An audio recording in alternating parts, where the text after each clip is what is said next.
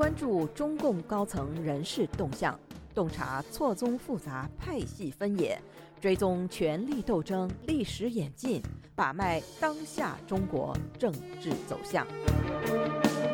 请收听《夜话中南海》。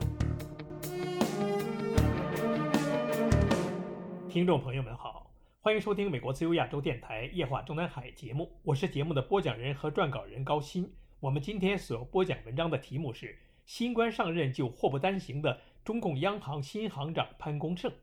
最近几天，中共政权面临的金融局势可谓败绩连连，险象环生。央行上周五八月十一日发布七月份的金融数据，四大数据全线回落，其中人民币贷款增加三四五九亿元，同比少增三四九八亿元。七月份社会融资规模增量为五二八二亿元，同比少。二七零三亿元。我们自由亚洲为此新闻刊发的即时新闻的标题，将其形容为断崖式下滑。根据中共国家外汇局八月五日公布的数据，今年第二季度外国公司在中国的直接投资总额为四十九亿美元，同比下降百分之八十七，这是自一九九八年以来有可比数据以来的最大降幅。中国最大资产管理公司中资企业集团经传暴雷的消息传出后，被港台媒体形容为大陆版雷暴风暴上演。该中资集团有“中国版黑石”之称，是中国最大也是非常神秘的金融巨头，业务涉及了信托公司、私募股权和财富管理。按照中国内地行家之一单人行的说法，现在就到了投资人血本无归的时刻了。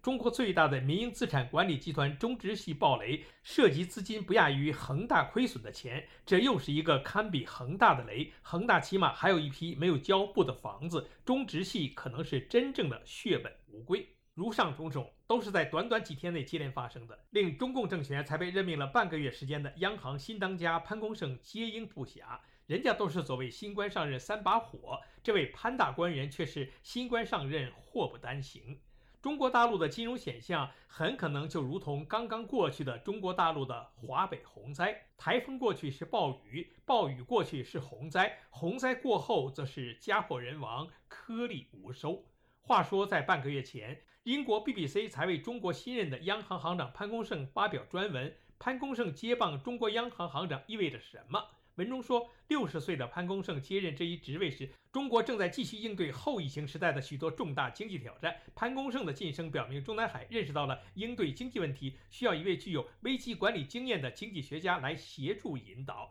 文中引述策委咨询分析师陈锡然的话说。中国政府似乎意识到了自己手上缺乏受过良好培训的金融技术官员。潘功胜被认为是一位能干、优秀且直言不讳的技术官员。他在危急时刻会毫不犹豫地向中国决策层提出政策建议。该新闻中称赞潘功胜在国有银行工作期间取得了声誉，被认为在2016年的货币危机中有积极作为。在担任中央央行副行长期间，潘功胜加强了管控房地产投机行为的规定。并警告，即将出现的房地产泡沫这个问题正在损害中国经济。该文章中也引述了香港恒生银行中国区首席经济学家王丹的话说：“潘功胜以处理金融监管和合规问题闻名，他非常重视控制金融风险。”这位王丹表示：“我毫不怀疑。”中国货币政策将在未来几个月内出现重大转变，保持经济稳定仍然至关重要。我们将看到更多扩张性的货币政策，但不会过于激进。类似如上的溢美之词也曾出现在其他一些西方媒体上。相比较而言，前一阶段看衰他潘功胜文章的不是没有，但至少可以说不是主流评价。但时间才过去了半个多月。即使外界评论都会众口一词的强烈认为这一切都不是央行行长的责任，我们本人当然也百分之百的认为，如上种种都是整个中共政权必须面对的整体经济形势的无可奈何花落去，而不应该由事实上只负责数钱的央行和他的会计专业出身的新任行长潘功胜负主要责任。但是。这等形势持续发展下去，暂时还在靠一切都是美国的错之理由忽悠中国屁民的习近平和李强，迟早是要拿人事调整来安抚民心的。届时，主管金融的副总理何立峰无论如何也不会被习近平问责的。倒霉的不是他潘功胜，还能是谁？说到一切都是美国的错，这里穿插几句题外话：中国大陆目前流传一个讽刺段子，一辈子没出过村儿，一提美国就恨得咬牙切齿。因此令笔者产生一个想法，那就是习近平把个中国经济搞成如今这个样子，也许真的不是因为他的小学毕业加二百斤担子的无能，而是从北韩小弟暴政加穷民的统治术中得到了启发，从而有样学样。习近平虽然从不去灾区，但是却能从电视上看到为保雄安而面临家破人亡的受灾民众，站在齐腰深的洪水里，打出了感谢共产党、感谢习主席的大字横幅，个个都是热泪盈眶。此情此景，更令他习近平坚信中国的经济形势越糟，就越能让他习近平有甩锅美国及西方列强的理由。中国的老百姓越能感受到经济危机，就越有利于他习近平凝聚中国人民的对美国和西方的同仇敌忾，进而在他习近平一旦下决心对外转移内部危机时，能够让中国老百姓对他加倍的拥戴。回过头来再说中国的金融危机与新任央行行长潘功胜是否有因果关系？无论事实上有无，这位潘功胜是中共央行的第十三任行长。在不久的将来，不幸成为中共政权最短命的行长的可能性，已经有越来越多的迹象。屎盆子被一股脑扣到他潘功胜一个人头上的好戏，也许很快就会上演。我们在本专栏过去的相关节目中已经介绍和分析过。因为此前在中共二十大上未尽中委，所以易纲在今年三月被十四届全国人大一次会议决定再度出任新一届央行行长之后，外界一度惊讶，但惊讶之余。却也没有人会猜测到，这个易纲的第二任行长职务只担任了短短四个月的时间。当然，如果不是因为时任外交部长秦刚必须去职的紧急需要，一般在双月的下旬举行全国人大常委会的例会，原定是本月底举行的。也就是说，潘功胜在被宣布接替了郭树清的央行党委书记之后，易纲与潘功胜之间的行政职务的正式交接，本应该是要等到本月底才会进行的。不知道易纲和潘功胜他们本人是否想过，如果不是因为秦刚的紧急需要，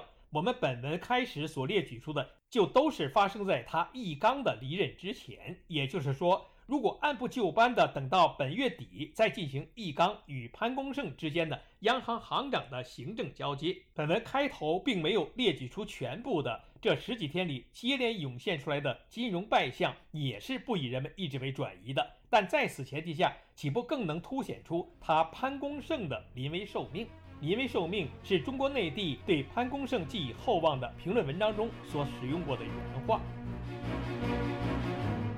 您现在收听的是自由亚洲电台夜话中南海栏目，高鑫主持播讲。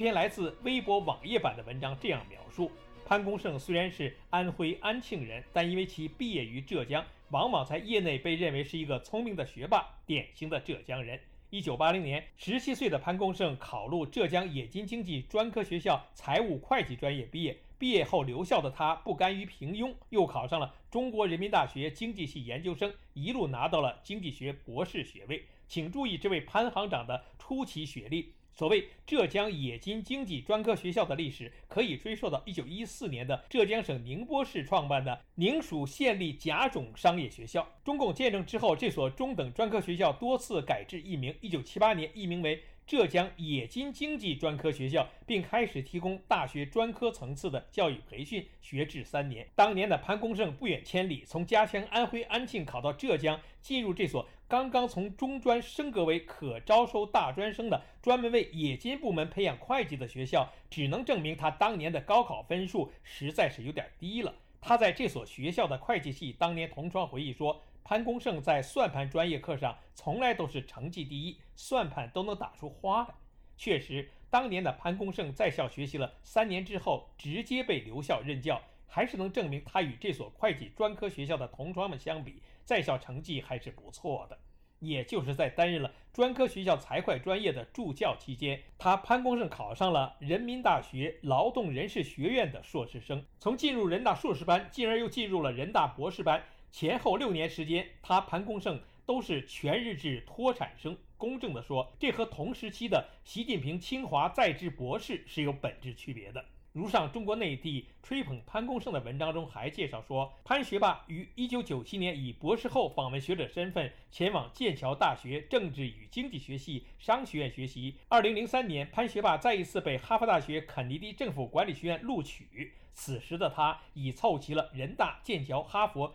中英美最顶尖的三份录取通知书。当时他满怀激动地去找时任工行董事长江建清审批时，江董说：“你博士也读了，留学也留过了，别去了，留下来跟我搞股改。”这一句话将一个学霸变成了一个全球顶级的财神爷。文章中吹捧说，在江建清这位享誉海内外的著名银行家的带领下，潘学霸出任工行股份制改革办公室主任、战略管理与投资者关系部总经理、董事会秘书，主持工行的路演工作。二零零六年。潘学霸以董秘的身份推动完成了工行的世纪招股，以二百一十九亿美元的数字创下了全球资本规模最大的 IPO。二零零八年次贷危机爆发，国有大行中最后的农业银行上市受阻，潘学霸临危受命，被提拔为农行副行长，分管股改与 IPO 工作。彼时，由于次贷危机和欧债危机接连爆发，农行甚至一度准备停止路演。但是在懂外语的潘学霸带领下，引入绿鞋机制，设计了一套西方听得懂的县域经济蓝海故事。最终，农行仅用了百余天的时间，就在欧债危机的大背景下完成了登陆资本市场，成功的路演为农行募集到了二百二十一亿美元，再次破了自己的记录，创下了当时全球最大的 IPO。二零一一年，在完成了两笔全球最大 IPO 之后，潘学霸终于拿着录取通知书赴他梦想的哈佛大学肯尼迪政府管理学院学习，完成那场二零零三年的约定。二零一二年，学成归来的潘学霸被任命为当时央行最年轻的副行长，分管金融市场司、金融稳定局、国库局、调统司等部门。二零一六年，接替易纲担任外汇管理局局长。如今，双飞的潘学霸再次临危受命。如上所述，如果被江建清读到，会是什么感想？这里不做猜测。如上列举的潘功胜的丰功伟绩，是否就是习近平看中他的主要原因？我们外界也无从判断。事实上，中国大陆也有人讽刺说，习近平其实是看中了潘功胜基础学历的会计大专，央行行长不过是他习近平政权的总会计师而已。这里需要指出的是，关于凑齐人大、剑桥、哈佛。中美英最顶尖的三份录取通知书的说法有严重误导读者之嫌。先说人大是否是中国最顶尖，应该由清华、北大等等也有经济门类各系的中国境内真正顶尖的毕业生们评论。至于哈佛和剑桥，当然分别属于英国和美国的顶尖，但当时的潘功胜前后从这两所学校拿到的并不是什么录取通知书，而是接受他为访问学者的聘书。说句不好意思的话，笔者当年也是哈佛大学的访问学者，第一年有资助，第二三年续约为自费。记得当年第一次进入哈佛某研究所，与另外一位学者，现为中国国内知名教授共用的办公室时。这位学者介绍他自己是耶鲁博士毕业，到哈佛当博士后是为了把自己的博士论文修改出版。介绍完自己，这位老兄又接了一句：“访问学者，阿猫阿狗都能当。”我们回顾这个故事，绝不是想把当年的潘功胜类比于和本人一样的滥竽充数，只是想强调把在美国或西方某大学当过访问学者说成是在某校学习。很容易让人误以为是在这些学校里拿了某个学位。我们在过去的文章里，针对境外有文章在对潘功胜寄以厚望时，把他的所谓国际背景过分强调了，并把他潘功胜与易纲和刘鹤的国际背景做了比较。易纲是北京大学经济系本科未毕业及考试通过为官派留学生，到美国读博完成后，又拿到了美国某大学的终身教职。所以，从镀金的角度形容，他一缸可谓被美国大学给加了一层挺有厚度的金壳。刘鹤除了在美国当过访问学者，还在美国哈佛大学肯尼迪学院拿到了硕士学位。他刘鹤可以被形容为被美国的大学给镀了一层金皮。相比如上二人，仅仅当过肯尼迪政府学院访问学者的潘功胜，不过是被涂了一层金粉而已。其所谓的国际背景确实是非常有限。事实上。在易纲退出之后的中共央行领导层里，其真正的国际背景完全可以与易纲相媲美的是目前在央行副行长中排名靠后的一个叫易昌能的。详细的介绍内容留待我们本专栏下篇文章继续介绍。听众朋友们好，谢谢各位收听，我们下次节目再会。